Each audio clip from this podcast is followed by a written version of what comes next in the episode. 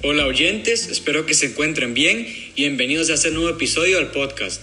Hoy se abordará el capítulo 12, que se llama Promoción de Venta. Este capítulo trae bastante contenido, pero hay un tema principal que se destaca por encima de otros, y este consiste en las promociones dirigidas a los consumidores. Eso es algo muy interesante, que consiste en cómo las empresas buscan persuadir a los consumidores a dar ese, se podría decir, último paso y comprar algún producto o servicio específico a través de diferentes formas.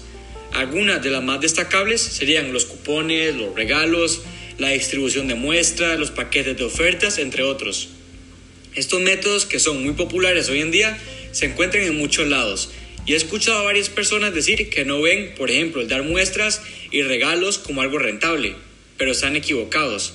Una empresa no haría esto si no viera esta estrategia como algo positivo y que al final del día les termine generando más ventas, al igual que mayor satisfacción para los consumidores, lo que es importantísimo.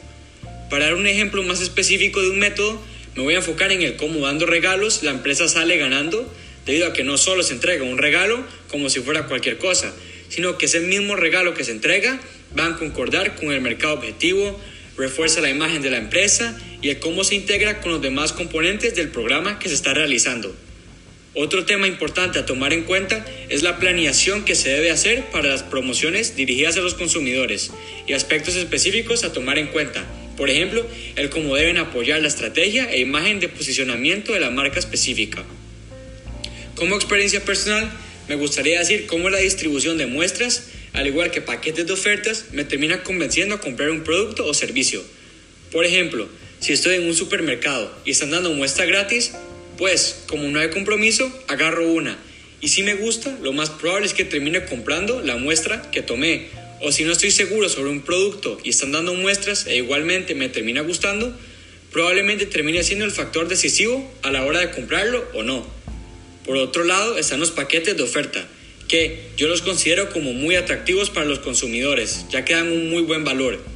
Y si estoy buscando un producto y hay dos marcas con el mismo, solo que una de estas tiene un paquete de oferta que me termina beneficiando más, lo más probable es que me inclinaré por esa marca específica por encima de la otra. Oyentes, muchas gracias por escuchar y espero verlos en el siguiente episodio.